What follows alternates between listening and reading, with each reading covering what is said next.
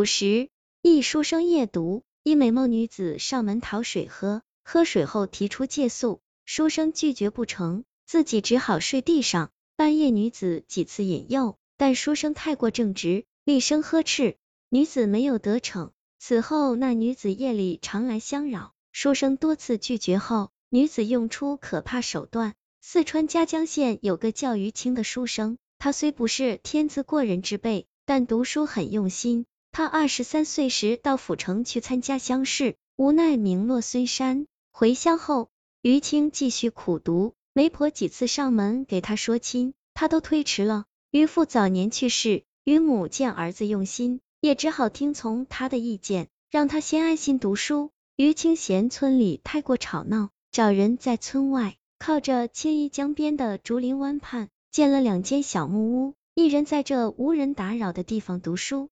他每晚都读书到深夜，特别是夜间，他的读书声穿过小屋，飘到江中。转眼到了夏天，天气十分炎热，于青也常到屋外乘凉。屋外不远就是大江，江边有几块大青石，他时常在青石边背诵古文诗歌。这晚，他又到江畔诵诗，有些困倦了，才起身回屋，准备上床休息。就在这时，突然响起了敲门声。开门一看，竟是一个穿着红色长裙少女。那女子一下挤进屋中，看着于青说：“大哥，小女子是西村李寡妇的女儿，途经此地口渴了，想讨碗水喝。”于青听说后，便招呼她坐下，给她倒来一碗热水，端给她喝了。女子喝完水，看着于青只是笑，于青不由得有些脸红，他不禁偷偷看了几眼女子。女子五官精致。眉目如画，是个很漂亮的小美人儿。那女子坐在那里不动，于谦也不好催她离开。女子见这书生傻愣愣的，有些不满的说：“公子，小女子好看吗？”于青不解其意，便红着脸点头。女子说：“我自小跟着娘长大，也跟娘姓，我叫李鱼儿。除了娘没人疼我，我好想有个人疼呀。公子，我嫁给你做媳妇。”你疼我好不好？于青一听，连连摇头，吓得不敢说话了。他觉得这女子说话如此大胆，怕不是什么好人。见这李云儿还不走，他就回到书桌旁坐下，拿书看了起来。李云儿说：“公子，外面黑灯瞎火的，我一个女子胆小如鼠，心中害怕，我就在你这里睡一晚，明天再回家吧。”于青连忙说：“非是小生不愿。”我二人孤男寡女的，小生倒不怕，只是怕姑娘被人说闲话，到时跳到河里也洗不清了。李云儿一听，反而笑起来，说：“公子不怕，我怕什么？洗不清时，我就跳进外面的江里去洗，那水清澈呢。”李云儿见于青读书，也不搭理他了，就自个儿来到他书屋里，看见里面有一张大床，就坐到床上去玩。还总是催于青说夜深了，要早点睡觉。于青看着这女子，头都大了，拿她没一点办法，看书也无法安心。他自然不敢上床去和李云儿同睡，于是，在另一间屋子的地上铺了草席，席地而睡了。半夜里，李云儿几次起床，偷偷来到于青身边摸她，于青气怒不已，大声呵斥。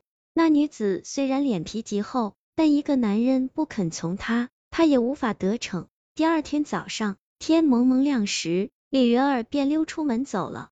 于青松了一口气，这女子真是没什么教养。不过想到她母亲是个寡妇，倒也有些理解。于青给她害得一晚没睡成，这才连忙到床上睡了个好觉。可从这之后，这李云儿就经常前来，来了就赖在他这里不走。于青是个正直的读书人。不管他怎么引诱，都是坚决不从，力保童子身不湿。半年后，这晚李云儿再次前来，他含情脉脉的看着于青说：“大哥，你就这样讨厌奴家吗？你虽然不喜欢我，但我喜欢你，我这辈子非你不嫁。你告诉我，爱一个人有错吗？如果你完全一点不喜欢我，我就当你之面跳进江中。”于青听了面色一变，如果这女子因他而死，那可是造孽了。于青说：“李姑娘，你生得如此美貌，哪愁无人喜欢呢？小生现在学业无成，还要苦读以考取功名，实在是没有时间陪你呀。当年我父亲原本也是有才华的书生，后来娶了我母亲，沉迷在她的美色中无法自拔，才毁了终生。我不要像他那样，不然前程就会毁掉，小命也活不长久的。李云儿听他这般说。似乎明白了他为什么不肯接受自己，他拿出一个红色的果子说：“于大哥，你这样说也有道理。云儿这些日子纠缠你也不对，我今天摘了一个果子，味道很不错，你把这果子吃了，算你我相识一场，以后我二人就各不相扰，我就另外找人嫁了。”于青听了，二话不说，接过那个红果子，两口就吃下了肚中。顷刻间，他觉得腹疼如绞。倒在地上，满地打滚，最后竟变成了一条大红鲤鱼。李鱼儿一见大喜，一下抱起这大鲤鱼，跑出书房，很快来到江边，一下将它扔进了青衣江中。李云儿也纵身一跃，自己也变成一条鲤鱼，围着变成鲤鱼的于青身边，带着它向江中远处游去。爱情是两个人的事，李云儿一个鲤鱼精，爱上了夜读书生。可惜是妾有意来郎无情，感情这事儿是勉强不得的。李云儿用诡计将书生变成鱼，实在是不可取的行为。现实中也有这样一些单相思的情感，其实这样的感情不好，应该早点放手啊，不然造成了严重后果，对双方都会是伤害。